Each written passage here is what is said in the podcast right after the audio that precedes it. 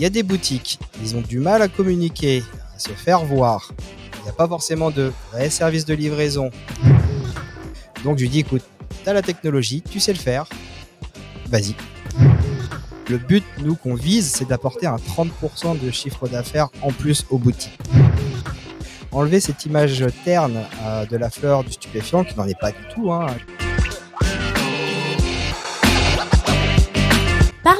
le podcast des acteurs du cannabis légal vous donne rendez-vous bientôt avec un nouvel invité.